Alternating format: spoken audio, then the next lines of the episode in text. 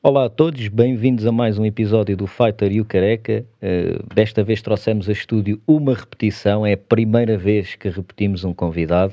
Uh, foi um dos convidados mais ouvidos até agora.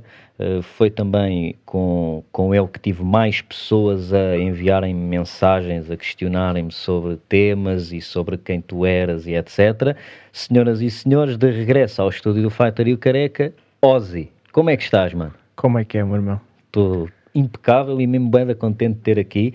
E, e agora, nós estávamos ali a, a, falar, lá está, ao início, uh, antes de começar, quero eu dizer, e o Diogo estava aqui a revelar que infelizmente já não vai combater, não é? E que se sente frustrado. E é engraçado, porque quando nós estávamos a conversar do teu regresso aqui, nós não decidimos não nos focar em tema nenhum em concreto, mas tu disseste que uma das coisas que gostarias de falar era da frustração. Exatamente. Epá, que grande coincidência. Então, olha, vamos arrancar com frustração. Queres falar um bocadinho sobre isso? O que é que é frustração? Quando é que aparece? Como? Porquê? Etc. Um, bem, um, eu enterrei-me com, com este tema, porque agora... é assim, uh, a frustração é, digamos que é um, uma sensação de impotência para com com a vida de um indivíduo. E a frustração, ao contrário de, por exemplo, sintomas depressivos ou outras doenças do género, é, é difícil categorizar dentro de um. Digamos, digamos que, é, que é uma situação mais filosófica, que é quando se fala de frustração, não se consegue propriamente apontar uh, o dedo, olha, a frustração é isto. Uhum a frustração é algo extremamente subjetiva e tem, tem muito a ver com, com a perspectiva com que se olha para as coisas. Eu costumo dizer que uh, a diferença entre a frustração e a motivação é a forma como tu olhas para a coisa.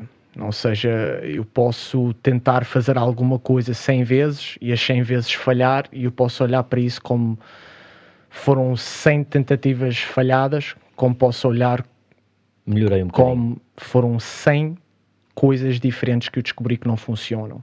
Uhum. Deixa-me ir para o número 101 a ver se dá certo. Ou seja, a frustração basicamente podemos dizer que é uma forma negativista de olhar para o teu meio envolvente e a tua perspectiva do teu ser futuro.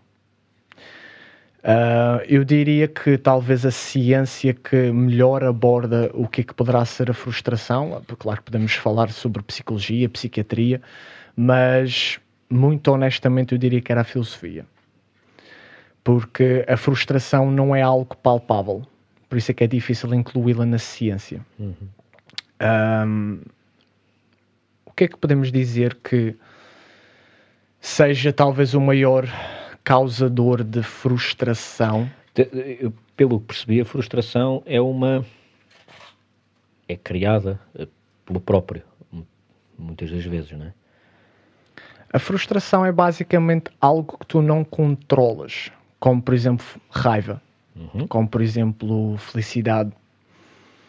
Um, é um efeito colateral de um mindset, digamos, enterrado, certo, que pessimista. Que resulta numa projeção de ti mesmo uh, negativa para ti mesmo. Exatamente, é? exatamente, é? exatamente. Ou seja, eu considero que entre. Hum, todos os males que há no mundo, um, seja da, da, forma como as pessoas agem, como as pessoas uh, relativizam o que é, que é prioridade ou não é prioridade na vida, objetivos, sonhos. Um, o que mais destrói isso tudo, e eu diria que a origem de quase todos os problemas no ser humano começa com a frustração. Um, daí que eu não consigo me focar uh, em nenhuma ciência em particular para, um, ehm, para fazer aquilo que eu faço, que é ajudar as pessoas. Então, mas isso é muito agir, porque estás tipo meio num limbo, que é, uh, tu queres agora pesquisar sobre, e onde é que vais pesquisar sobre a frustração? Se é algo que é uma projeção, se é algo Sim, não tens, não tens, lá está, por isso é que eu uso muita filosofia, porque imagina, se eu quiser estudar sobre a obesidade, como estávamos a falar há bocado, eu posso estudar a nutrição, posso estudar uh, o ciclo circadiano, a biologia do sono, posso, uh, posso estudar coisas que digamos que são palpáveis, que são impulsionadoras diretas, uhum. causadoras da obesidade.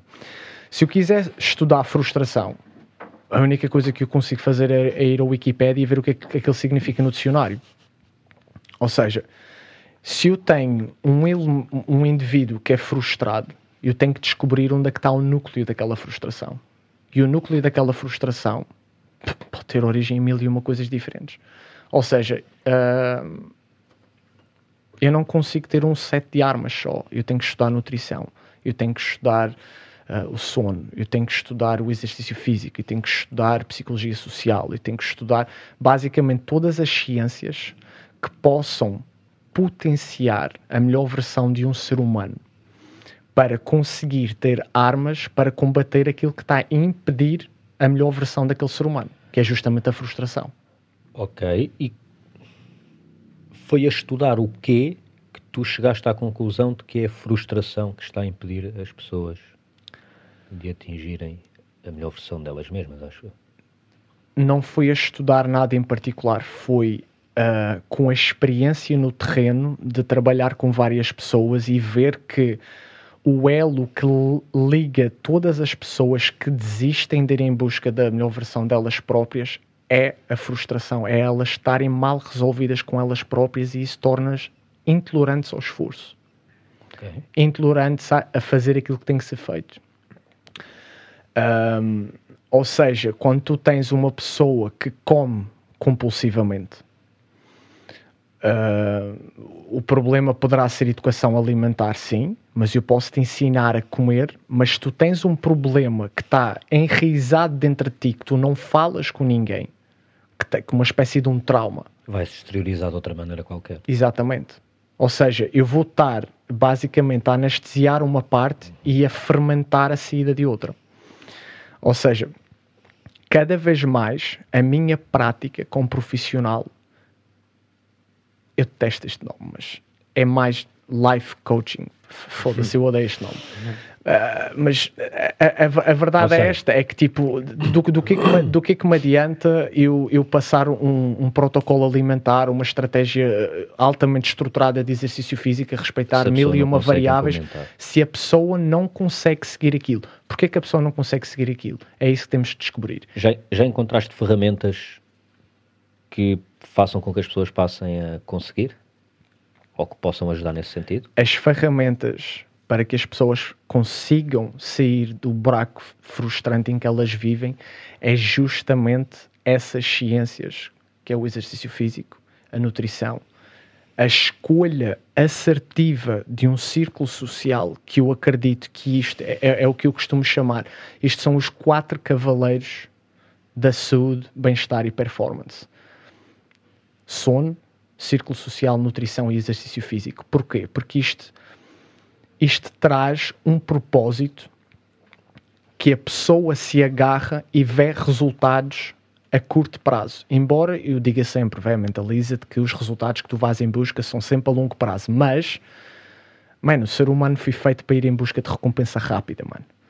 Ou seja, quando tu tens uma pessoa que ela está frustrada com a vida dela e tu consegues direcioná-la para cumprir três treinos semanais, uh, seguir uma alimentação mais saudável, uh, dormir 7 a 9 horas por, por noite, uh, questionar quem é que faz parte da vida dela, o que é que esta pessoa está a trazer de bom para ti, quais é que são as críticas que ela está a fazer, são construtivas, são destrutivas, ela quer o teu bem ou quer que tu estejas bem, mas, mas não melhor do que ela. Uhum. Ou seja, quando a pessoa começa-se a concentrar nestas coisas, não só ela começa a absorver toda a cascata de efeitos uh, fisiológicos uhum. que a causam estar bem e colocam-na num mindset mais assertivo para tomar melhores decisões para a vida dela, como automaticamente ela vai se tornando uma pessoa mais capaz de lidar com a própria frustração. Porque quanto maior o problema dessa frustração, mais dependente a solução passa por essa pessoa e mais ninguém. E mais tempo demora. E mais tempo demora, claro que sim. Uhum. Portanto, está a ser muito mais difícil E que trabalhar. muitas vezes, desculpa te interromper, Pato, e Não, que não, muitas vezes não tem solução. Curiosamente, ontem estava a falar com a Bárbara sobre isto. Ah, tu, quando tens uma pessoa que um- com um trauma, tu não curas o trauma. Tu tornas a pessoa mais corajosa.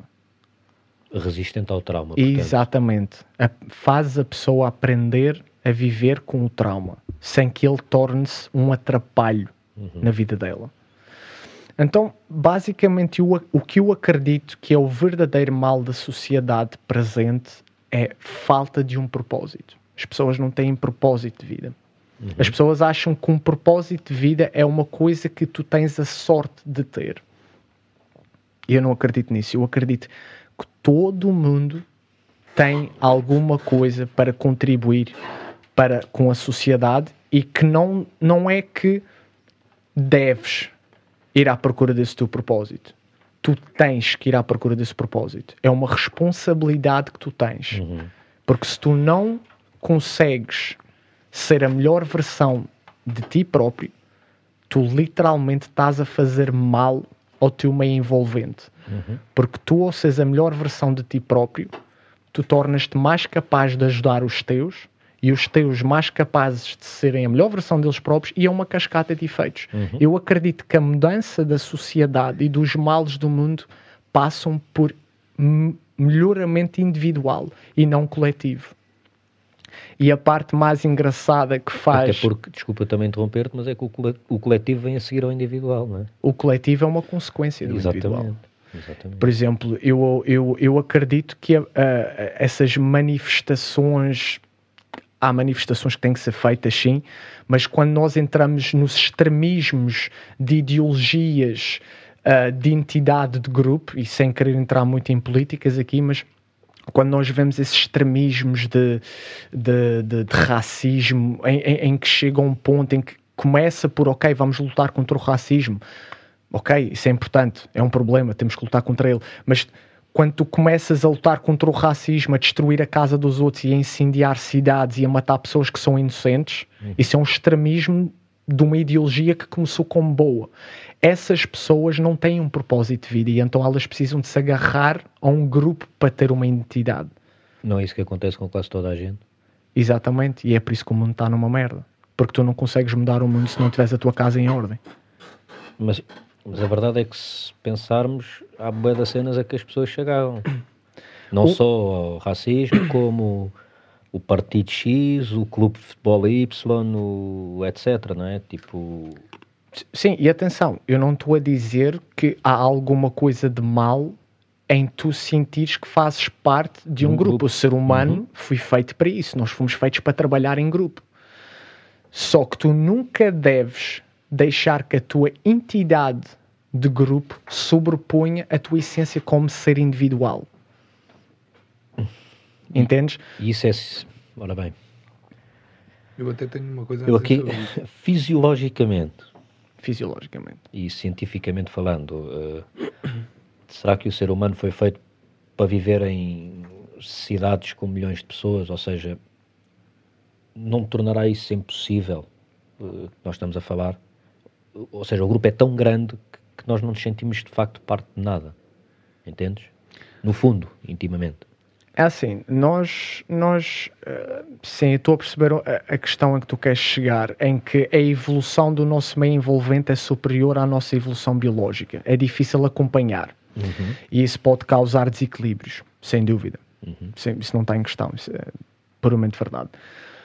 Mas o que eu acredito é que tu não podes, não consegues, será a forma mais assertiva de dizer, tu não consegues realizar a missão que tu tanto queres defender se tu próprio não estás em ordem. Quem sou eu para ir limpar a tua casa ou dizer que a tua casa está desarrumada se a minha está um lixo?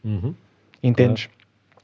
E as pessoas têm uma tendência em apontar o dedo aos males do mundo para esquecerem os males que vivem dentro dela. Entendes? E eu acredito que Esse é o verdadeiro, o verdadeiro princípio para o combate à frustração. É assumires o teu propósito. Mas atenção aqui a uma coisa. Eu não estou a dizer que isto é fácil. Não, não é mesmo? Eu não estou a dizer que isto é agradável.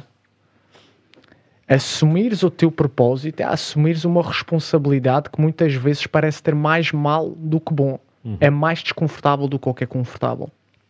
Porque assumires a tua responsabilidade significa que tu estás a assumir um compromisso contigo para tomares as decisões mais assertivas, mesmo que elas sejam contra a vontade que tu tens de fazer. Se tu sabes que tens que ir treinar às 7 da tarde, não é? Diogo, sabes que tens que ir treinar às 7 da tarde, porque tens um combate pela frente, mas tu estás de rastos, tu tens que assumir a tua responsabilidade. Senão tu estás a denegrir a tua imagem como atleta, estás a a denegrir o teu clube, estás a denegrir todo o mundo que te apoia. Eu nem- mas eu nem penso nisso, eu penso é em mim.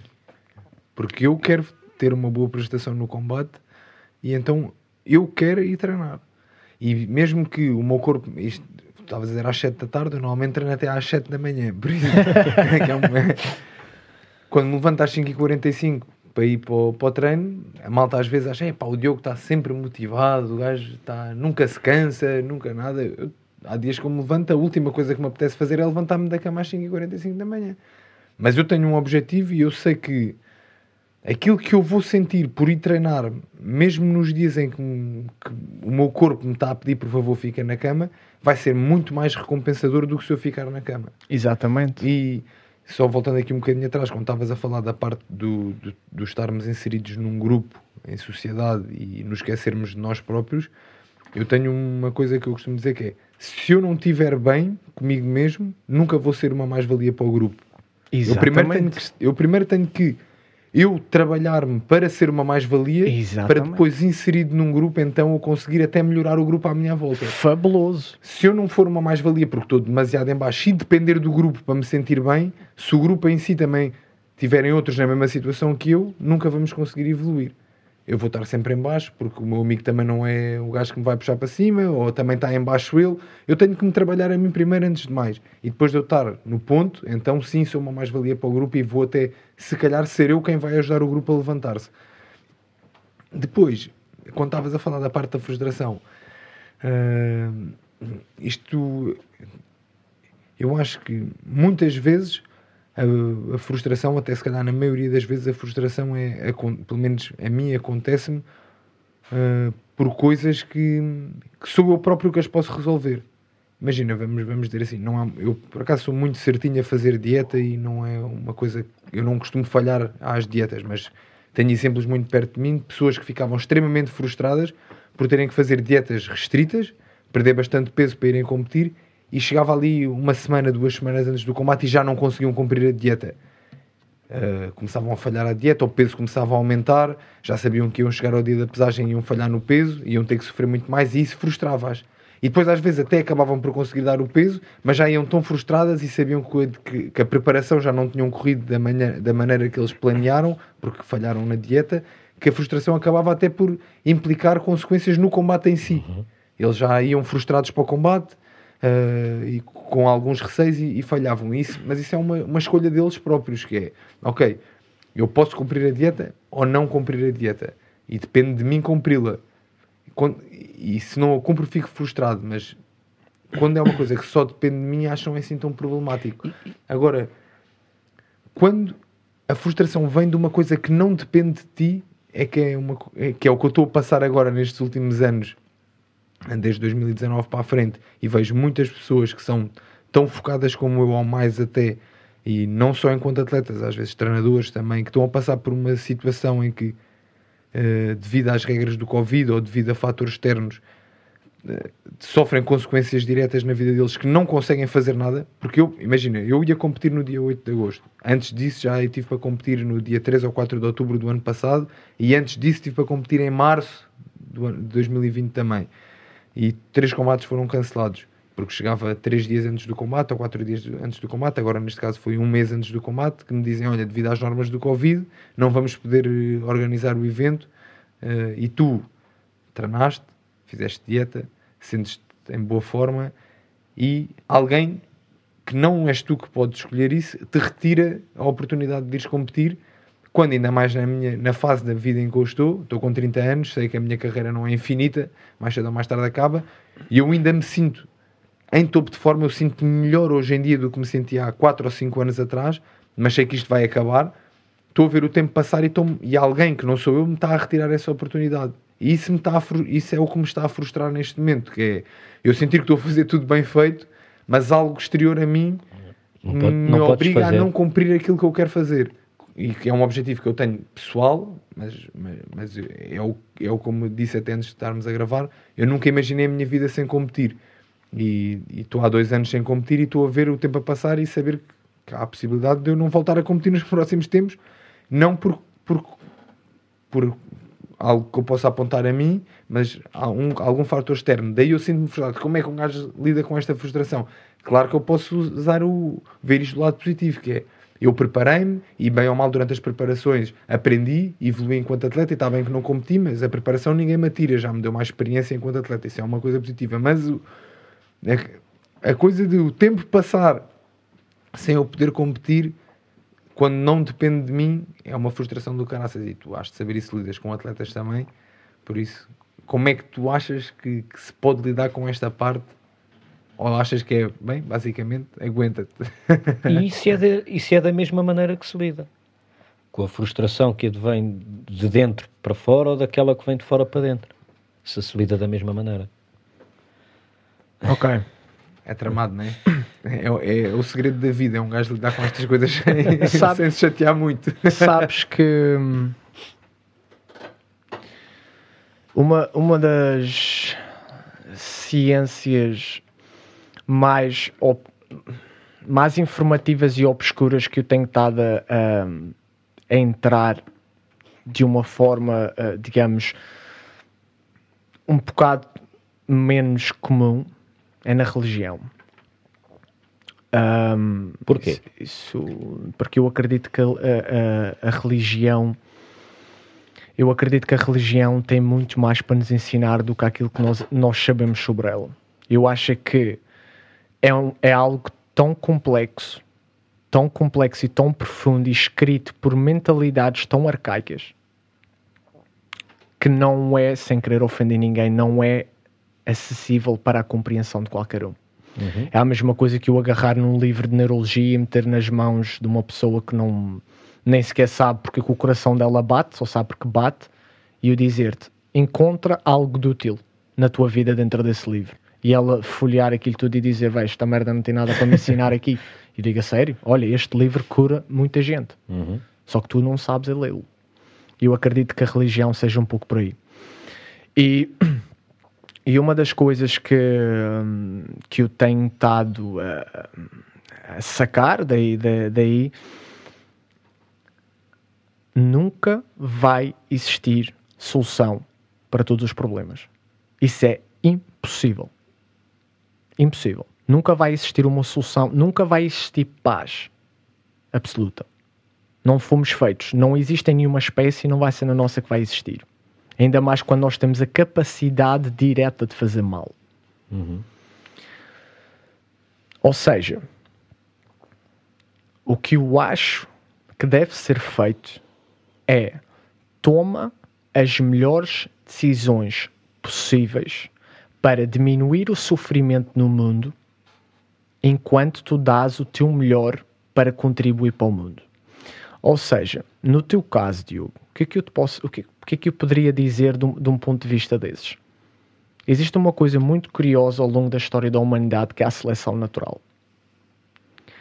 O próprio meio envolvente, conforme se vai adaptando, vai selecionando os mais fortes e distinguindo os mais fracos, porque não nos interessa evoluir para mais fraco e sim para mais forte.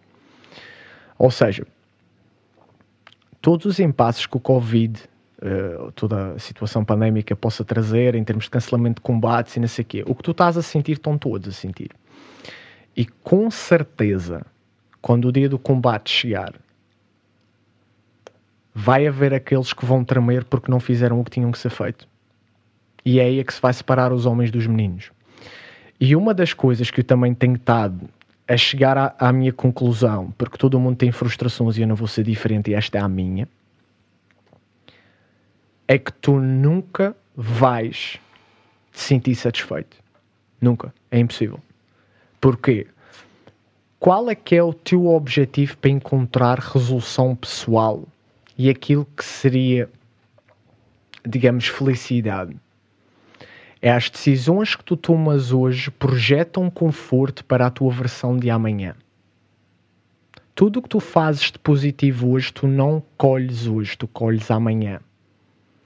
Ou seja, o que te faz deitar à noite na tua almofadinha e sentir-te concretizado é saberes que tu amanhã vais acordar com uma ligeira vantagem, sabendo que tu amanhã és melhor do que o que és hoje.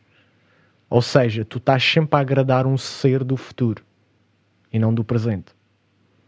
Faz tudo o que tu podes fazer hoje, independentemente das adversidades. A tua luta não é dentro do ringue neste momento. A tua vitória dentro do ringue vai ser consequência da tua dedicação versus a falta de capacidade de endurance sobre as adversidades da evolução do meio ambiente que os outros não conseguiram suportar. Está uma solução. Faz todo o sentido. Mas aí. E é a única coisa que tu vais encontrar dizer. paz. Sim. Porque é tu, saber que estou a fazer o meu melhor e, e estou a ser. E isso aí eu, pelo menos, posso. É assim, durante este tempo todo maluco, nunca parei de treinar. Treinei com o mesmo empenho que, que treinaria se houvesse competições, porque eu sempre fui assim, mesmo até um certo ponto da minha carreira, eu não, não sabia com antecedência de competições. Era do género, às vezes ligavam, olha, daqui a duas semanas vais competir. Então eu tinha que estar sempre pronto. E sempre treinei com o mesmo empenho e continuo a fazê-lo como fazia há 10 anos atrás, quando não sabia das minhas competições, mesmo que hoje em dia saiba das competições com 6 meses ou 3 ou 4 meses de antecedência. Eu treino sempre, porque eu preciso treinar para me sentir bem. Se eu não treinar, eu não me sinto bem. Uh, então, mesmo durante esta fase, eu sei que estou a fazer tudo ao meu alcance, e isso, obviamente, dá-me algum conforto, uh, para que, quando o combate aparecer, eu esteja o meu melhor possível, ou seja, o meu melhor eu durante aquela competição, mas não deixa de ser frustrante ver o tempo a passar e... Claro. E, mas pronto, eu, é o saber que estou a fazer o meu melhor é, E tem que ser e por aí que eu pego. e, e saberes de uma forma extremamente egoísta, porque o egoísmo faz parte da nossa essência e a biologia não ia criar a sensação de egoísmo se ela não fosse necessária para a nossa sobrevivência. Usares esse egoísmo para tu saberes que tudo o que tu estás a fazer a mais vai haver alguém a fazer a menos. E essa pessoa no dia H vai e tu não. Uma das lições que eu li na Bíblia, atenção que não longe de mim estar aqui a pregar, seja lá o que for em termos religiosos, ah, a situação em que vem um ser que é um herói e saca fora toda uma população que vive em tirania e salvas daquele massacre e tem que atravessar o deserto. E ao atravessarem o deserto começa, começam todos a entrar em conflito porque uns acham que, vé, nós estávamos na merda, mas tínhamos o que comer. Nós estávamos na merda, mas tínhamos o que beber. E esses ficaram todos para trás. Ou seja, das coisas mais, ah, digamos, instintivas que o ser humano tem, é de encontrar positivismo dentro da merda que ele escolhe fazer. Ele encontra razões para dizer que a merda que ele vive cheira bem. Ele encontra razões para justificar que a merda de vida que ele vive vale a pena. Porque quando ele olha para aquilo que tem que fazer para sair dessa merda, é tão desconfortável que merda vira rosas nos olhos dele. Mais vale dizer que merda é bom, não é? Exatamente. Por isso é que tu tens mulheres que sofrem de violência doméstica e dizem que ele vai mudar. Porque quando têm que olhar para toda a situação do que é que sair de casa, talvez levar os filhos, é complicado. Pois. Então vive com a merda que tu criaste. E é exatamente a mesma coisa. Se tu olhares para a situação que é, quando tu chegares ao dia H e tu veres, epá, se o combate tivesse acontecido há dois anos atrás, se calhar havia 20 gajos bons. Epá, mas o combate agora vai acontecer e esta gala, ou seja lá o que for, agora leigo da minha parte a falar, já não são 20. Foda-se. São 11 ou 10. O que é que se passou? eles encontraram justificações para que a pandemia nananana, e nananana, e nananana, e viveram dentro do conforto dessas frustrações, porque é foda para caralho tu estares a treinar e a dar o duro sem saber quando é que tu vais usufruir disso. Pessoas bem-sucedidas não escolhem recompensa imediata. Nunca. Ok. Então, olha, tens aí a sorte, ó Diogo. Para seres bem sucedido, pensa que vais combater daqui a 35 anos. é? Não, mas Então, eu percebo perfeitamente o que é que ele está a dizer, até porque isto da- das, tuas op- as- das tuas opções de vida de trazerem resultados a curto prazo versus trazerem a longo prazo é o que muitas vezes faz atletas com talento desistirem. Exatamente. Porque querem começar a treinar hoje e serem campeões amanhã. Exatamente. E isto é um processo que leva muito tempo. eh, até tu conseguires ver resultados efetivamente, sejam resultados a nível de carreira como resultados a nível monetário. Eu, uma, uma das perguntas que, algum, que alguns praticantes de início me fazem e eu consigo logo perceber "Hum, este vai ser atleta ou este não vai ser atleta é é pá Diogo, eh, já estou a treinar aqui há alguns tempos Qu- quanto tempo é que tu demoraste até começar a receber dinheiro por combate? Eu aí já sei, pronto, é, Vais durar tempo, pouco. é tempo de, não é, não é isso, é tempo demais. Para tu. Yeah. Se tu estás a fazer isto pelo dinheiro que vais receber, é tempo demais até alguma vez veres dinheiro. Por isso, eu já sei que isso é a pergunta, uma das perguntas-chave para tu perceberes que relativamente rápido aquela pessoa vai desistir, porque vai perceber que vai ter anos, e quando eu digo anos é mesmo anos de carreira amadora, em que não vai receber um cêntimo para combater, às vezes até vai ter que pagar. Eu paguei muito para combater, paguei bilhetes de avião, paguei estadias né, noutros países, eh, paguei equipamentos, paguei tudo e mais alguma coisa para poder ir lutar. E Sem depois- saber se ias ganhar. Sim, e podia levar nos cornos, e muitas vezes aconteceu. muitas vezes aconteceu eu pagar e levar porrada. Eh, Por isso, eh, tu saberes que estás a investir numa coisa que não te vai dar resultados hoje, mas que vai dar resultados daqui a 10 anos, 15 anos, e não desistires durante o percurso, é que vai fazer com que sejas bem sucedido. Há uma coisa que eu costumo dizer, eu falo muito da parte desportiva porque é o mundo que eu conheço melhor, Uh, que eu digo muito, há alguns putos que, que- que às vezes sentem que não têm jeito suficiente ou não têm talento versus alguém que treina com eles e que tem mais talento eu digo, olha puto, eu quando comecei a treinar havia cinco ou seis gajos com muito mais talento que eu sabes onde é que eles estão agora? Bah, um há de estar a trabalhar ali num escritório qualquer, o outro porque desistiram ao meio a diferença de eu ter conseguido chegar onde cheguei foi só porque eu não continuar. desisti e aqueles lutadores que tu vês e que, no UFC e no, e no K1 e no, no Glory, que é as grandes organizações hoje em dia, e que vês que eles estão lá e que em um dia eu quero ser assim, a diferença deles para os outros é que eles nunca desistiram. Provavelmente se lhes fores perguntar se quando eles, quando eles começaram a treinar se havia gente com mais jeito que eles e que toda a gente dizia "Ah, aquele dia é que vai ser muito bom e se calhar às vezes nem ligavam ao gajo especificamente, todos eles vão dizer: Ah, sim, eu tinha não sei quantos colegas melhores do que eu, só que esses meus colegas foram desistindo. E eu fui continuando.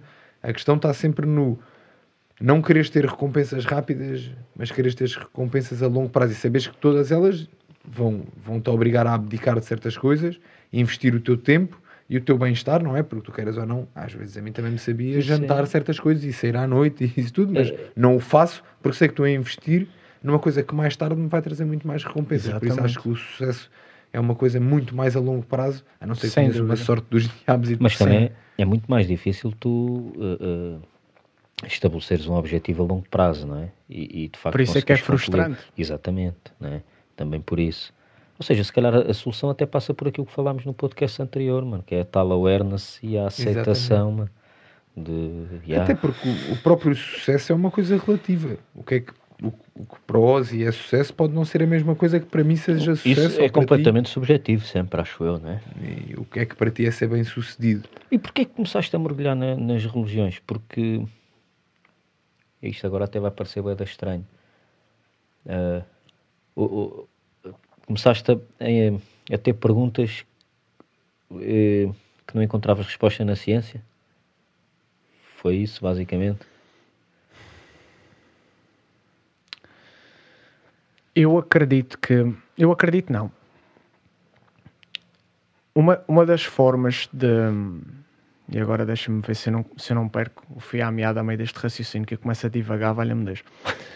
Uma das coisas que o Diogo disse que é, e eu quero só agarrar aqui para fazer a transição para a tua pergunta. Uma das coisas que o Diogo disse é muita gente muito mais talentosa daquilo no início e que não chegaram onde ele chegou. Porque o verdadeiro sucesso a longo prazo não passa pela técnica. Nunca passa pela técnica. Passa na tua capacidade de cruzar informação. Passa pela tua capacidade de a atividade a qual tu queres ser bem sucedido transbordar para a tua vida pessoal. Um exemplo. Eu já tive situações em que eu disse assim: uh, Sabes como é que vamos resolver esta situação? Estás a ver aquilo que eu te falei há dias? Tipo, olha, não faças elevações, faz esta remada. Porquê, Ozzy? Porque as elevações são boas, a remada é igualmente bom, mas para esta situação em particular, custo-benefício, tu tens melhor resultado com a remada. Por causa de X, Y, Z. E tu, nesta situação da tua vida, faz a relação custo-benefício e vê qual dos dois resultados te vai trazer o melhor conforto para a tua versão da manhã. Não penses no agora, pensa na amanhã. Uhum. E então, essa capacidade de cruzar informação é o que te alarga os horizontes. E eu vejo muita gente que trabalha na área do desporto, e vejo muita gente que trabalha na área da saúde mental, e vejo muita gente que trabalha na área da nutrição, e vejo muita gente que trabalha na área da psicologia. Mas não. E todo mundo gosta de escrever no Google, encontrar a resposta dentro daquilo que eu sei. como é que tu chegaste a ser bom na tua área? Certo? Fizeste escolhas. Todas essas escolhas obrigaram-te a sair da zona confortável onde tu estavas. O que é que está a te impedir de fazer isso agora? Ego. Tu não consegues extrair a melhor versão de nenhum ser humano quando tu não trabalhas todas as variáveis. E acredita que a mim custa-me estar a estudar neurologia, nutrição, nutrição comportamental e todas as outras merdas altamente que têm nomes super fixe para são infinitas, diz... não é? Porque Exatamente, são infinitas. E dizer assim, bem, eu tenho aqui um, um leque de armas, velho, cuidado. E nenhuma delas me serve. O que é que eu vou fazer? Deixa-me só abrir esta área aqui que eu não domino e que eu acho que na verdade faz mais mal do que bem ao mundo inteiro, que é a religião. Mas deixa-me só ver se no meu inimigo eu encontro uma resposta. E eu vou lá e eu vejo que está ali algo pontual que eu posso agarrar e passar-te como uma história. E aqui eu quero que vocês entendam que é o poder da religião não está sobre se é verdade ou mentira está sobre o poder que a história, uma história, um conto, tem sobre as pessoas. Sobre as pessoas. Eu digo-te assim: isto, é um, isto foi estudo que foi feito. Apresento, eu apresento aqui esta menina, mora em África, passa fome, anda 40 km todos os dias para ir buscar um terço da água que tu tens disponível para tomar banho. E a água não é boa. E tem que dar para ela e para a família inteira. E tu olhas para a miúda e se calhar deitas uma lágrima. Certo? E eu digo-te assim: agora vou-te apresentar o irmão dela. E tu sentes compaixão pelo irmão dela, mas já não sentes tanta. E eu vou-te apresentar a mãe e o pai e os outros três irmãos e os 40 amigos. O último amigo que eu te apresento, tu já não tens compaixão porra nenhuma. Yeah. Porquê? Porque o poder da história sobre uma pessoa, quando é diluída por muitas, dá merda. Perde a força. Ou seja, a razão que eu entrei em começar a estudar isto, agora foi uma resposta boa da comprida, peço desculpa, mas a razão que eu comecei a estudar a religião foi para encontrar algo que tu acreditando ou não acreditando está dentro do teu cérebro desde criança. E faz com que tu consigas receber uma mensagem que eu te explicando neurónios nunca ias conseguir perceber. Ou seja, está no poder da comunicação. E o que é que é essa coisa? Acho que é a coisa que está dentro da cabeça que te faz receber a É, informação. o, é todo o teu background social, a forma como foste criado, Tudo. a forma como te disseram que não faças isto, não faças isto porque Deus está a ver. Ou seja, eu acredito que a religião tem, um- tem uma força muito grande e eu acredito que as pessoas deveriam de viver como se Deus existisse.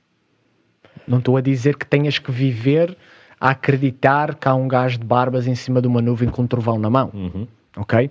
Mas, Mas eu, era giro. era giro, era giro. Mas eu, eu, eu, eu, acredito, eu acredito que a religião tem coisas que possam facilitar ah, uma espécie de comunicação universal, quando bem utilizada. E Pior é agora que aqui- 90, muitas vezes não é, não vou dizer 90%, Bem mas usado. é Mas isso nós utilizado. podemos ir buscar qualquer área até da Exatamente. ciência mais Claro, dominada. Quantos e quantos nutricionistas que eu vejo por aí que São miseráveis. mi- miseráveis, mãe, não, sabem e o que é que estão a a energia fazer. nuclear tem coisas positivas, mas ao mesmo Exatamente. tempo também tem consequências Exatamente. bada graves. já. Exatamente. Eh, E, e quando falas de religião, falas de religião eh, se- se- stricto sensu, né? ou, ou espiritualidade? Eh, ou as duas coisas? Ou, estás Meu, a ver? Tipo, A espiritualidade é uma coisa que isso já tem mais, eu diria que isso já tem mais a ver tipo com crenças. Eu não gosto de mexer com crenças. Eu eu acho que crenças é isso é algo puramente individual e, e- e, hum, se tu acreditas ou não acreditas numa coisa que para mim ou não é verdade, isso é-me completamente indiferente. A mim interessa é como é que é a tua vida com essas crenças. ok. Um, se tu vives como acreditas, ou se é só fachada. Vais à igreja rezar, mas depois fazes merda? Ou vais à igreja rezar e realmente tentas praticar aquilo que supostamente há de bom na religião? Ou seja, para mim há uma grande diferença entre me dizeres que acreditas numa coisa e praticas e dizes numa coisa que acreditas só porque te foi ensinado e na verdade não ages como se acreditasses. Que é o maior problema do catolicismo. para mim. Exatamente.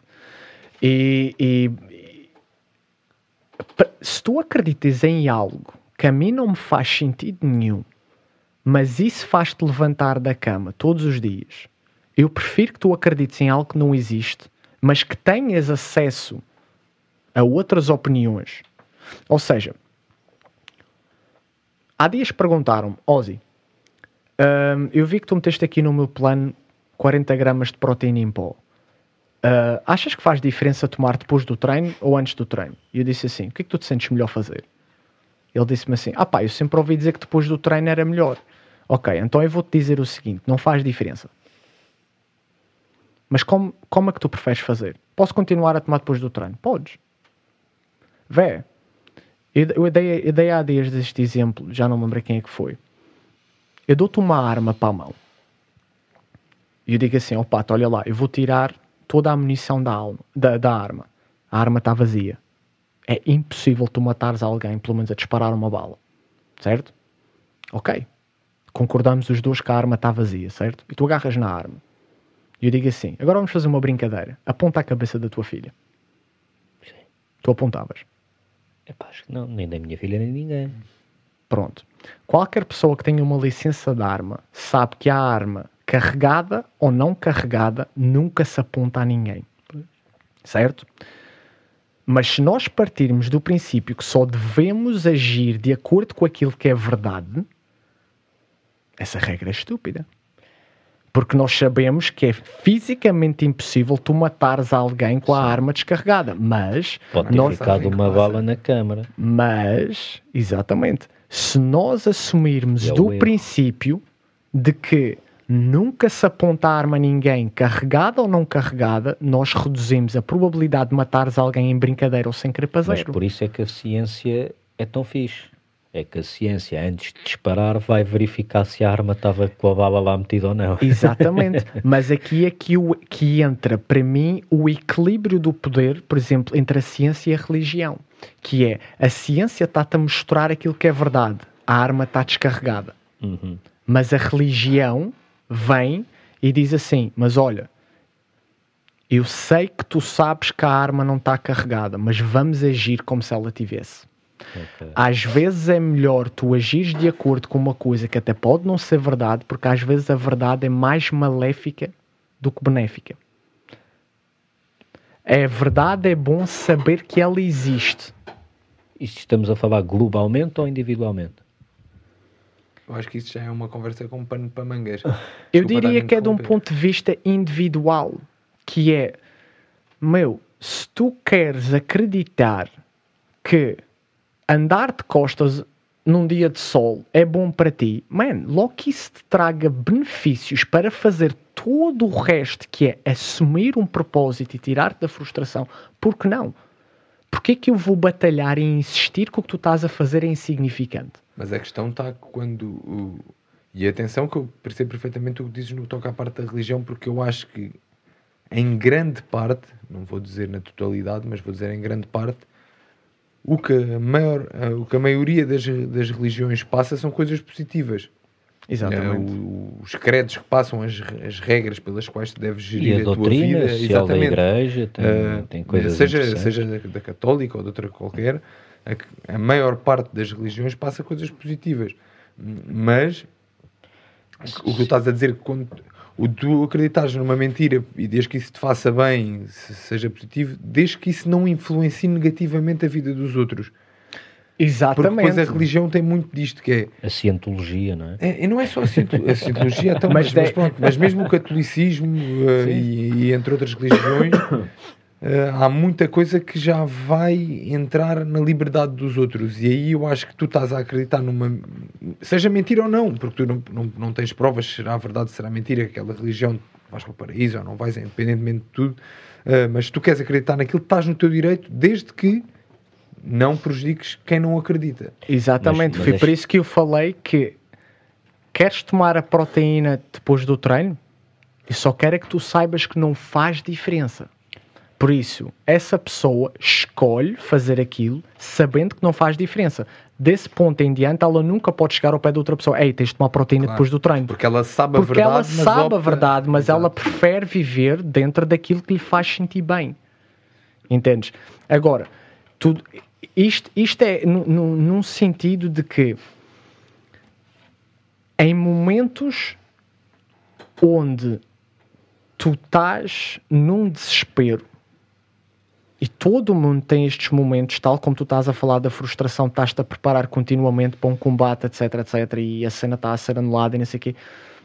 Tu focas-te em ti.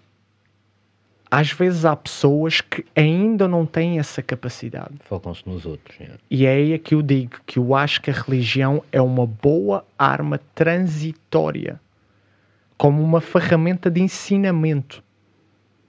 Eu acredito que, que as histórias da religião, bem interpretadas, ensinam-te a descobrir o verdadeiro potencial cá dentro de ti.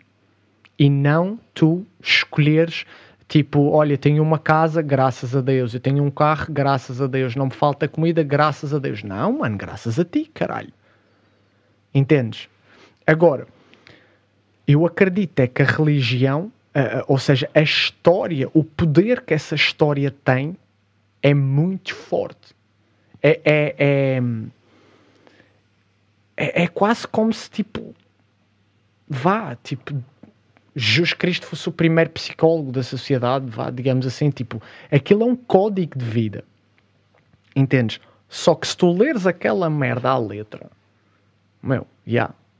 É um bocado tipo renascer aqui, morrer acolá, curar cegos e não sei o quê. Pá, já, isso já é outras conversas, não é por aí que eu estou a entrar. Estou a falar, é tu interpretares o código que está ali. E eu tenho visto que estudando um pouco essa área, não só obriga-me a sair da zona de conforto, mas eu começo a ver muita coisa que está lá escrita há não sei quantos milhares de anos, que interpretada da forma correta são as bases que nós usamos para curar em psiquiatria, em psicologia. Só que, mano, está escrito de outra forma. Mas o problema está mesmo na parte da interpretação. Esse aqui é o Porque grave tu problema. dizes assim, interpretar da forma correta, mas Qual a é a forma forma? correta para ti não é Exatamente. a forma correta para o outro. E depois aí é que dá o problema da religião. Sim, eu estou a dizer Isso isto porque. E a estupidez geral, não é? Claro, Sim, obviamente. claro, mano. Eu Não estou a sei se dizer vocês isto. sabem, mas em 2001 ou 2002 foi feito um, pá, uma sondagem tipo, a- ao público americano e três em cada quatro americanos acreditavam em anjos. Como assim? Em anjos, em seres com asas Com e, voam e Ah, cenas, voam e cenas. Três em cada quatro. Ou seja, mano. Ah, Exato. Atenção, eu, eu, eu, eu- tu- tu- tudo isto que eu estive a falar foi em resposta, tipo, tu me perguntaste porquê que começaste a estudar a religião? Claro. Porque eu comecei ali a ver ferramentas que eu consigo utilizar da forma que eu considero correta. Ou seja, tu, tu agora estás a dar um treino e começas, aleluia, irmão. Tanto que, Não, tanto que para, tu, para tu entenderes Eu- eh, da, da forma como eu olho para a religião, tipo, eu até já disse, para mim Jesus Cristo é dopamina. ok. Entendes? Para mim, Jesus Cristo foi simplesmente um gajo que tipo tentou chegar à Terra e dizer: Ei pessoal, mano, a vida não é fácil. Queres alguma merda? Trabalha para ter. Ok. Para Eu- mim, Jesus Cristo é DMT. Ok? Ok? Lá está, estás a ver? Tipo, também consigo ver o ponto de vista disso, entendes? Ok. Tipo, Não sei porque eu, eu, essa- eu olho, eu olho, para, eu, eu olho para, para a religião com uma lente científica E, e diz-me uma coisa. e não emocional. Lente científica para, isto é uma, uma curiosidade minha só, porque é que quando nós ou vamos uma grande bordoada na cabeça ou, ou, ou às vezes só estamos em casa e acontece, mas aquele pequeno pi que, epá, que é bem estranho, que Hum. parece que está cá dentro sempre, Hum. mas nós só ouvimos às vezes. O que é esse pi, meu? De Onde é que isso veio? Não sei, eu estou curioso para saber cientificamente o que é que é essa merda. Porque às vezes eu estou em casa, tranquilo, e começo a ouvir dentro de mim mesmo. Pi! Yeah, é fedido, Pá, por e um gajo Yeah. que esta merda. Ou quando leva uma grande morraça, pi! Ou, desmaio, Pá, tipo, eu, corte, conheço um peso pesado que é diz que quando levava murros na cabeça durante os combates, até buzinas de autocarro havia, ouvia. O gajo que levava, imagina, um soco de um gajo com 70 e tal quilos, pum, fazia bom, tipo, ouvir a buzina do autocarro. Por isso um pi é menos Mas olha que lá está. não for a buzina do Que é autocarro. isso, que a malta que faz eh, eh, DMT e cenas psicadélicas e não sei o quê, diz que é a primeira cena que houve antes de É bazar. E até que tem experiências hum, de morte, não é? Hum. E depois regressam. É isso, a primeira cena que ouvem é o pi e tipo, e, e depois Bem, pronto, e depois adeus e Agora, uma coisa que, É eu tenho- coisa que eu não te sei responder. uma coisa que não tem nada a ver com isto, responder. mas tem a ver com a Mas depois, olha, se algum dia souberes, Ozzy, dá aqui o toque. Mano, toque. está-se bem. Dizer, Olha, já sei o que é que é aquele pi. Vou pesquisar, vou pesquisar. que é sem dúvida a parte emocional e os sentimentos fazem parte do ser humano Hum. Uh, e, e por muito que tu queiras controlar a tua vida não controlas os teus sentimentos porque tu, pode, tu tens controle sobre as decisões que tu tomas mas não tens controle sobre aquilo que tu sentes eu posso estar a sentir raiva porque este gajo aqui me está a chamar nomes e posso optar por lhe dar uma tarefa ou controlar-me e, e respirar fundo e dizer pá, não, não vou, não vou dar nos cornos deste gajo. Uh, como outras mil e uma coisas, mas o que eu sinto eu não consigo controlar. Porquê? Ou é que a ciência nunca tentou desvendar essa parte? ou, ou se já mas tentou, tenta. não, ou se já tentou, co- como é que. Ah, porque acredito mesmo que já tenha tentado, como é que não.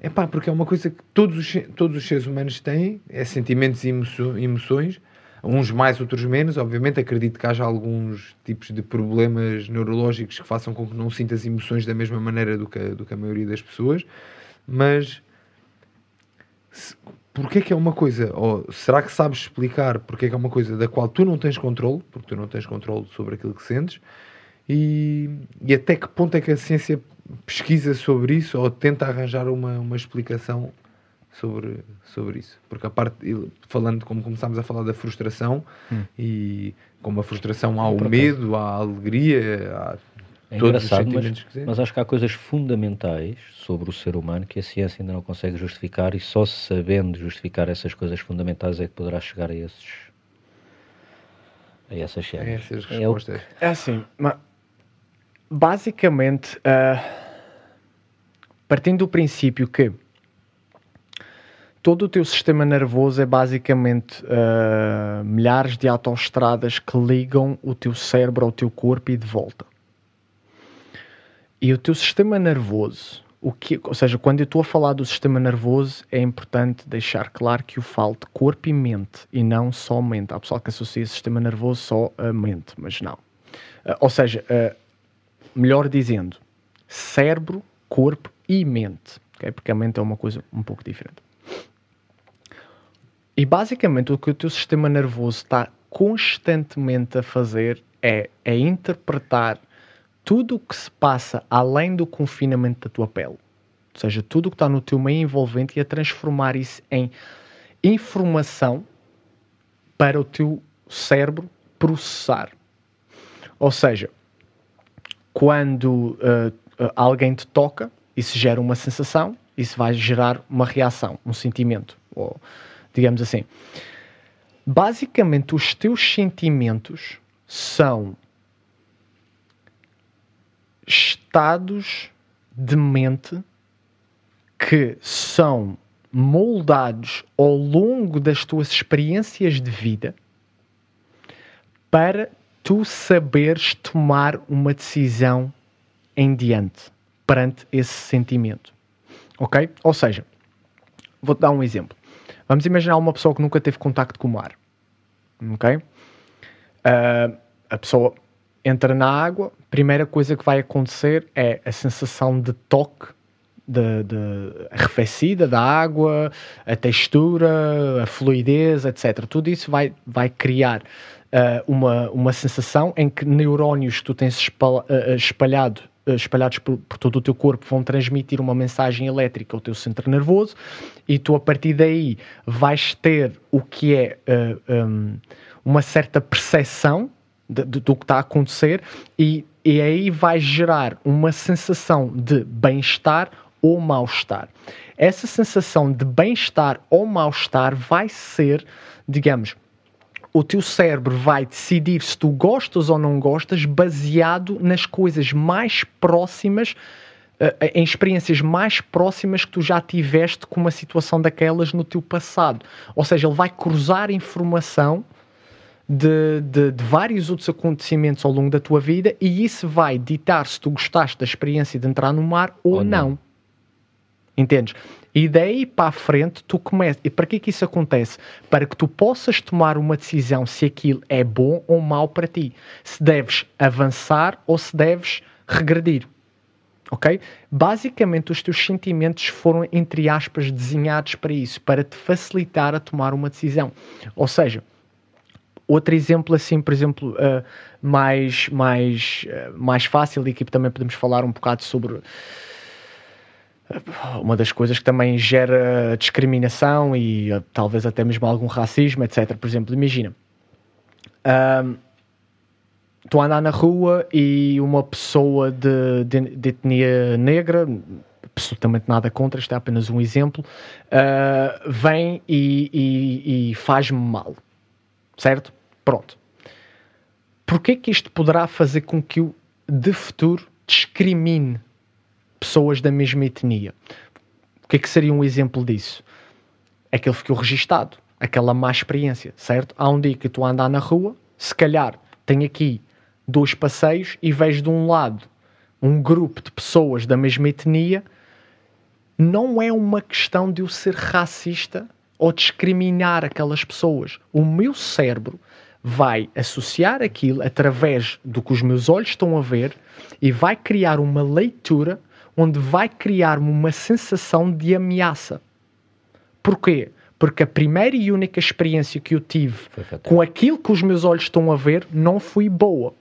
Agora, eu posso, das duas, uma, escolher obedecer os meus sentimentos e atravessar a rua e fugir, ou posso pensar assim: não, aquilo são pessoas tal como eu e não as posso julgar por uma má experiência e enfrentar esse medo tal como tu disseste, esta pessoa está-me a chamar nomes, eu posso ceder aos meus sentimentos e espancá-la, ou posso autocontrolar-me, ok? Através de um mecanismo que se chama top-bottom control, que é basicamente usares uma zona do teu cérebro que te distingue como espécie, onde tu controlas os teus sentimentos, e, e optas por não fazer aquilo que instintivamente estás a sentir naquele momento. Ou seja, basicamente a razão pela qual tu tens sentimentos não serve de outro propósito a não ser uma facilitação biológica instalada okay. dentro de ti para que tu tomes decisões. E sim, a ciência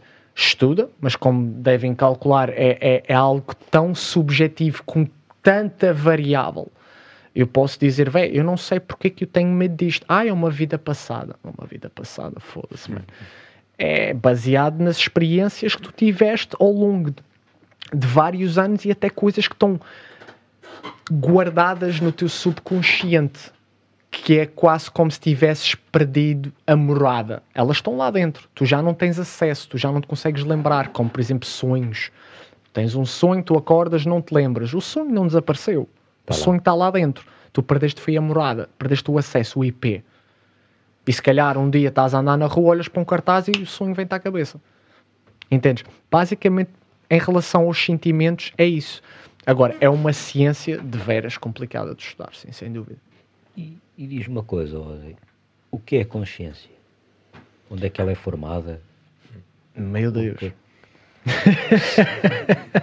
Ou seja, já, o cérebro, etc., coisa, mas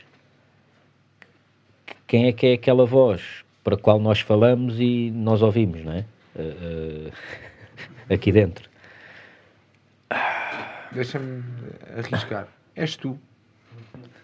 Sim, meu, basi basicamente é, é. De onde é que vem? O que é que produz essa voz? É o cérebro? É algum estímulo elétrico? É eu, algo... posso, eu posso, eu posso, posso te dizer que não tenho uma resposta da qual possa garantir-te que é a correta. Qual é a tua inclinação? Mas a minha teoria é que basicamente é assim. Tu tens o, o teu cérebro é dividido entre o hemisfério esquerdo e o direito. O cérebro tem duas partes e vá de uma forma extremamente leiga e superficial para facilitação de compreensão, digamos que um lado é mais tipo racional, digamos assim, e outro eh, mais vá, biologicamente inclinado para intuição. Uh, Está-me a faltar agora o nome instinto. É, okay? é o lado reptiliano, não é? Yeah, podemos assim dizer. Um, e basicamente há uma espécie de guerra constante entre ambos os lados, uh, em que há alturas onde é necessário uh, a tua biologia falar mais alto e há alturas onde é necessário a tua formação cognitiva falar mais alto e controlar a biologia. Uhum. Ou seja, um exemplo que eu costumo dar muitas vezes é tipo um homem vê uma mulher bonita na rua, a biologia fala alto, não é? Que ele atrai, mas depois vem a parte não é? Racional por cima que diz, vai, calma aí, mano. calma aí que a minha mulher vai me dar uma latada agora. Exatamente, isto não é só atravessar a rua e dizer temos que acasalar. É? As coisas não funcionam assim. Existe um acordo entre, entre sociedade Isso onde todos lindo. nós decidimos que o, isto é certo e aquilo é errado. Estou a imaginar. O gajo atravessar a rua, desculpa lá, temos que acasalar, pá, tem que ser. Sim, exatamente. Desculpa, não... As tuas formas físicas mostram que tu estás numa boa fase de reprodução. E, portanto, temos que acasalar. Eu estou eu estou apto para, para te cobrir. Para te cobrir e para te defender e criarmos a nossa caverninha e então vamos lá. Uh, ou seja, basicamente, eu acredito que essa hum, consciencialização seja uh, basicamente a luta entre os dois lados do teu cérebro, que são basicamente duas formas diferentes pela qual tu podes olhar para o mundo. E então tudo é uma luta contigo próprio sempre. Literalmente, até enquanto dormes, tu tens uh, ciclos de 90 minutos durante todo o teu sono é reproduzido através de vários ciclos de 90 minutos, que é uma batalha cerebral entre as fases 1 a 4 e REM. Tudo no teu corpo é um pau dos bicos. Tudo. Tudo é um equilíbrio. Todo o acelerador que tu apertes a mais vai dar uma resposta. Vai dar uma resposta. Tudo o que tu faças que interfira fisiologicamente com o teu organismo vai ter sempre um feedback positivo, negativo. E se tu prolongares mais um bocadinho, esse feedback muda. Ou seja, para mim, o estado de consciência é basicamente um estado onde tu interiorizas uh, essa luta fisiológica, uh, biológica com racionalismo e tu tentas extrair o melhor possível para que tomes uma atitude. Ok. Olha, eu tenho mais duas perguntas, não sei o que é que o Diogo ainda tem. Não, não. não Ehm, bem. Agora vou mudar aqui um, para um tema um bocadinho mais atual, né? Ok. o Covid. Uh, quer saber a tua opinião, quanto cientista, uh, sobre a vacina? Vais levar? Ou já pesquisaste de- alguma coisa, não se te pesquisaste? sentires confortável a Exatamente, se quiseres... Ok. Ahm. Não, eu tenho a resposta. Sim. Eu tenho a resposta. Estás só a pensar como Eu- é que a vais dizer. Eu Como é que vais justificá-la, né? Exatamente. Primeira, primeira coisa, ah, fico extremamente lisonjeado, lis- Lisonjeado. lisonjeado por ah, me chamares de cientista, mas Não, mano, para mim, desculpa, eh, deixa-me, deixa-me, quero só dar aqui também, também até porque quem não me conhece já ficam a saber que basicamente a minha função neste mundo, como uma pessoa em que tem um grau académico equivalente ao nono ano, é estudar ciência para extrair ferramentas para tornar a minha pessoa o mais próximo daquilo que eu acredito que ela deve ser e transmitir esse conhecimento para outras pessoas. Só que um à parte, o Ozzy já cá esteve, vão ouvir o episódio 14 e aí poderão ficar a conhecer um bocadinho mais desta faceta. Ok. Respondendo à tua questão em relação à vacina. Ok, eu vou tomá-la. Ponto número um. Se eu concordo com ela, não. Não concordo. Não concordo. Não é não concordo com a vacina. Não concordo com uma for, não concordo com a forma que eh, o procedimento está a ser feito embora eu compreenda a pressão que exista para que esse procedimento seja feito da forma como está a ser feito. Se me agrada tomar a vacina, não, não me agrada. Se eu vejo mais prós do que contras no que diz respeito ao desenrolar da minha vida tomando a vacina, eu vejo mais prós. Porque eu acredito que isto vai chegar a um ponto onde, man, tudo vai se tornar extremamente complicado Para os não vacinados. para os não vacinados. E isso já são teoria- 500. teorias à parte. Ah, ou seja, eu acredito que ahm, E é só por isso que queres levar a vacina? eu, eu, eu vou, eu vou tomar a vacina. Porquê? Vou-te explicar porquê. Não existe certeza absolutamente nenhuma sobre o desenrolar a longo prazo sobre a da, substância química que vai te ser injetada. Se resulta, se não resulta, Nem, nem, nem para o bem nem para o mal. Não existe, ok. Não existe. Mas, ok, há a opinião generalizada que existe. Ok, há opinião. ex- ex- existe, existe, uma, existe uma opinião que, sim, que provavelmente te vai dar raia ou que está a dar raia. Eu, vou-te ser mesmo muito sincero. Não é generalizado, acho que é generalizado. A maioria das é pessoas que- acha que, que acha que vai funciona fazer e bem, que, que existe. Sim, não, não. Quando eu falo que não sabemos do desenrolar da substância química a longo prazo, eu estou a falar do que é que poderá dar origem àqueles químicos dentro do teu organismo quando ela já executou a sua função de matar o Covid. A tal proteína depois ir para outros sítios e começar Ok, a... existem várias teorias e zero conclusões. Uhum. Ok? E quanto mais nós tentamos eh, perceber o futuro, maior é a margem de erro. Ok? Ou seja, mas o que eu acredito é o seguinte: o mundo está a atravessar uma situação Muda. onde o mal é para todos.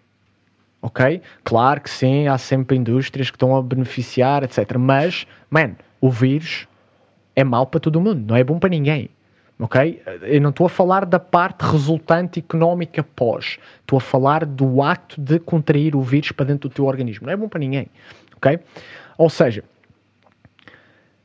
eu acredito que eu não quero ser o gajo que se a vacina dá certo a longo prazo, eu sou o gajo que está a beneficiar de não contrair o vírus sem ter corrido o risco que todos os outros correram e que levou à extinção do vírus. Ou seja, estamos aqui, um, dois, três, quatro, cinco cá dentro. E todos vocês dizem: olha, foda-se, ninguém tem a certeza de nada, pá, vamos arriscar, vamos tomar, o vi vamos tomar a vacina. E vocês tomam, tomam a vacina e eu digo assim: eu não vou tomar. Pá, eu não vou tomar, não há certezas, eu não vou tomar. E de repente vamos ver que, graças a vocês terem tomado a vacina, o vírus não conseguisse mais propagar cá dentro e eu beneficiei com isso sem tomar o risco.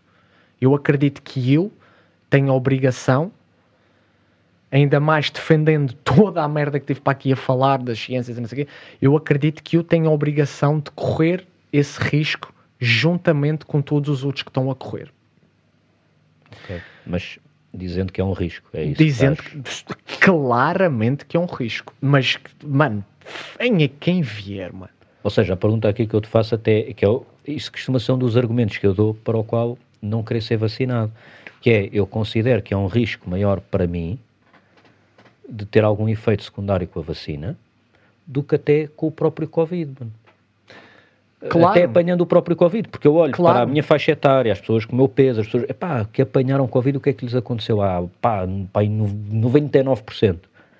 Nada, se, se calhar nem sintomas tiveram, ou tiveram, estás a ver? Então, pá, tipo, yeah. eu prefiro arriscar com a doença, até porque as pessoas que me são mais próximas, a tal coisa do tens que proteger o teu avô, tens que proteger a tua avó, já estão vacinados, e portanto, mesmo que eu lhes passe a doença, está tudo bem, eles são o grupo de risco, não é?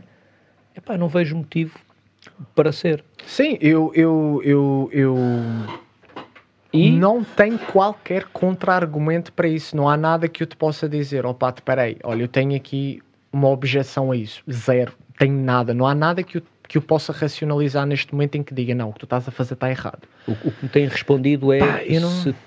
Eu, ah, eu, eu, eu olho para isto como coisas. um tiro no escuro, mano.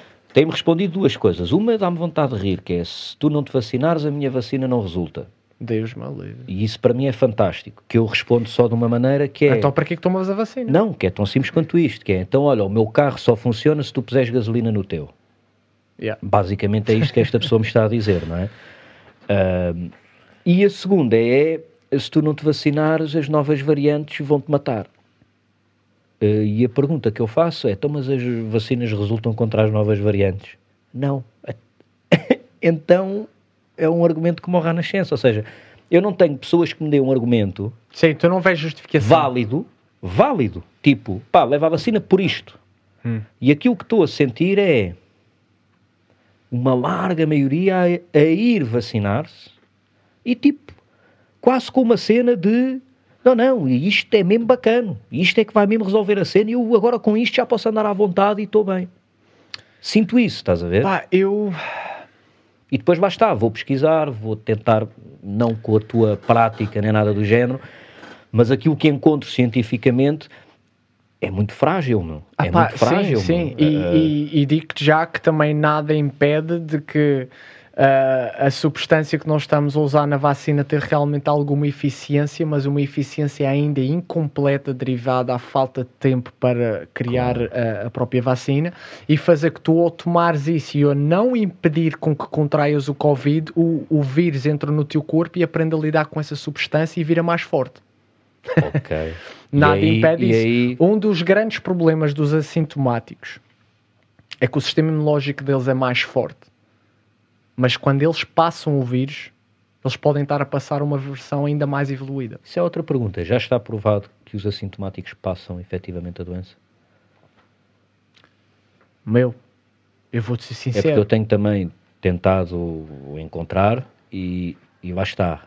Muito Mas pouco eu, eu, sustentável. Eu, eu, por acaso li um, um artigo já há alguns, há alguns meses, talvez, e até mais uma rapariga que eu conheço que até também lá na Dina também que, que está a tirar medicina e ela também me mandou depois mais tarde esse artigo que prova que é uma prova quer dizer eles fizeram é um, um estudo, estudo exatamente fizeram é que eu um encontrei vários estudos mas e que e que aquele foi feito de uma forma fidedigna e vem de uma de uma fonte fidedigna uh, já não me lembro qual, que diz que há uma percentagem muito pequenina, mas que existe realmente uma percentagem pequenina de assintomáticos e que esses assintomáticos podem, dentro, ou seja, a percentagem de assintomáticos é pequena e que ainda há uma percentagem mais pequena de assintomáticos que pode, que pode passar mas o repara bem, que isso eu também encontrei uma data de coisa a dizer, que pode. Agora, Claro. Há evidência que, há a prova que, não, isso não vinha em lado nenhum. Não, mas eles lá provavam, eles lá disseram, fizeram o teste, não sei quantos, pode, aponta para. tens, tens, já, há uma, uma grande minoria de um assintomáticos, um sim. número bastante reduzido de assintomáticos. Que, e dentro desse número reduzido, um... ainda é mais reduzido o número de pessoas é possível. Que são assintomáticos e podem realmente passar o vírus, mas que eles detectaram realmente algumas pessoas que conseguiram passar o eu, vírus. Apá, Fica aí mais uma que depois, se um dia lá, puderes... lá está. Eu, eu, muito honestamente, não é, não, é uma, não é a minha área, mano. Eu não, não estudo virologia. virologia, não estudo epidemiologia, não, não é uma área que me seja naturalmente funcional, mas uh, ciência é ciência e eu gosto de estar sempre a par dentro das cenas e há coisas que me vêm dizer e dizem, oh mano, eu não preciso de entender de virologia e epidemiologia para entender que isso é contrafisiológico o que estás-me a dizer. Um, mas o, o, o que tende a ser uniforme dentro da ciência é quando uma coisa nova aparece e 300 opiniões surgem logo, diferente. Daí a 10 anos é tudo merda.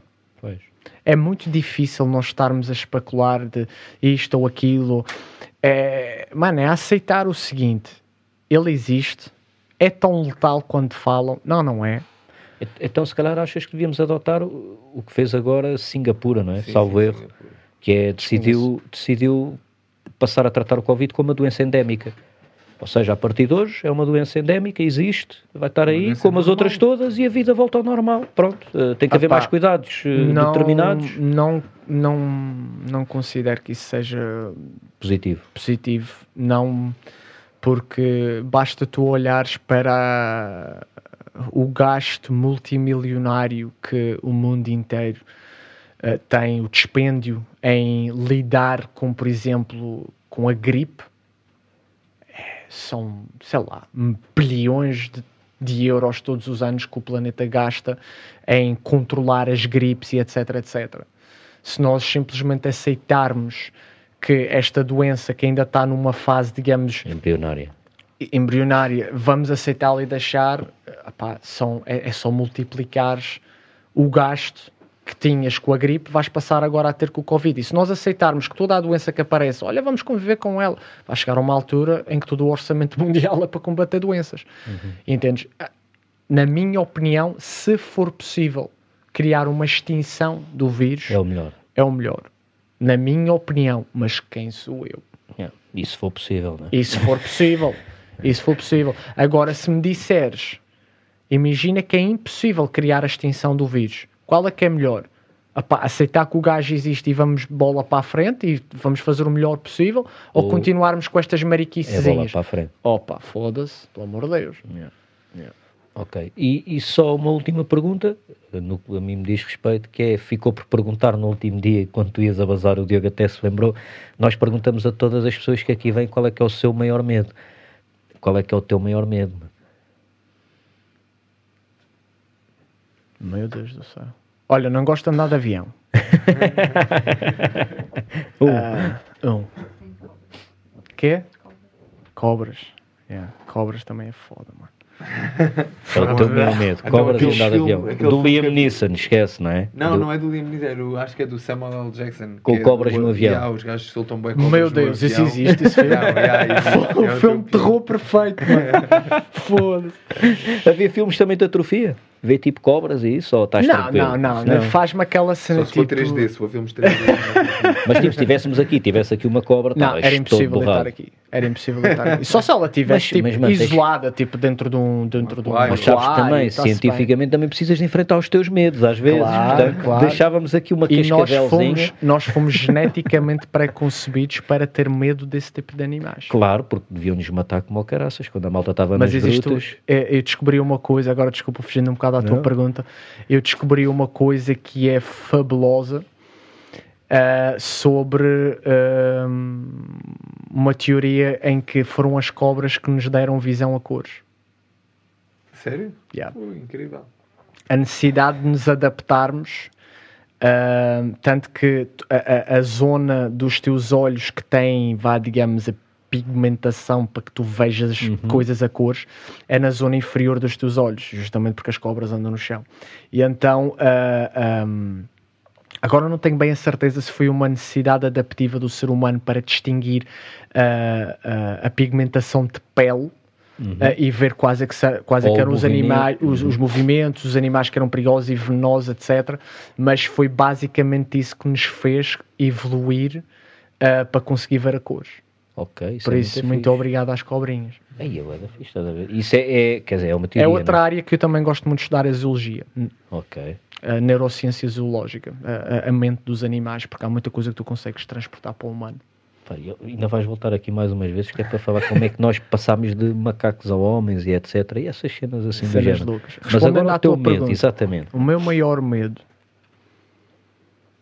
o meu maior medo, eu acho que seria. É, é, é confuso porque eu não consigo imaginar isso a acontecer, mas eu acho que não haveria nada que me deixasse mais, mais perdido. É hum, perder a minha essência. Ok. Existir um fator externo forte o suficiente para que eu tivesse que perder a minha essência e tudo aquilo que eu acredito. Deixares de ser tu para seres o que os outros acham. Sim. Porque eu acho que isso seria precursor para o meu verdadeiro maior medo, que é acabar sozinho. Uhum. Uma pessoa que perde a sua essência acaba sozinha. Sempre. E esse, esse sim é o núcleo do meu maior medo. É olhar à minha volta E, estás e não ter ninguém para com quem compartilhar tudo aquilo que vai dentro de mim. Ok. Mano, e com isto, Hum. acho que fechamos aqui mais um episódio. Ozzy, muito fixe ter-te aqui mais uma vez. Oh, Obrigado. mano, prazer a todo Eh, meu. o Ozzy desta vez veio acompanhado que, com a namorada da Bárbara, ela não falou. Pá, ao não menos quis diz falar. olá. Diz olá. Podes... ela esteve aqui connosco, ainda esteve ali com o microfone ligado a ver se ia qualquer coisa, mas não, não, não disse nada, ficou só a ouvir ali com atenção. Foi mesmo um prazer ter-te cá, obrigado. E, e fica desde já combinado no regresso, lá está. Eh, mais tarde ou mais cedo, quando vieres a Lisboa, É sempre um prazer, mano. para nós também, mano, espetáculo. Está feito mais um, um grande abraço a todos e fiquem bem.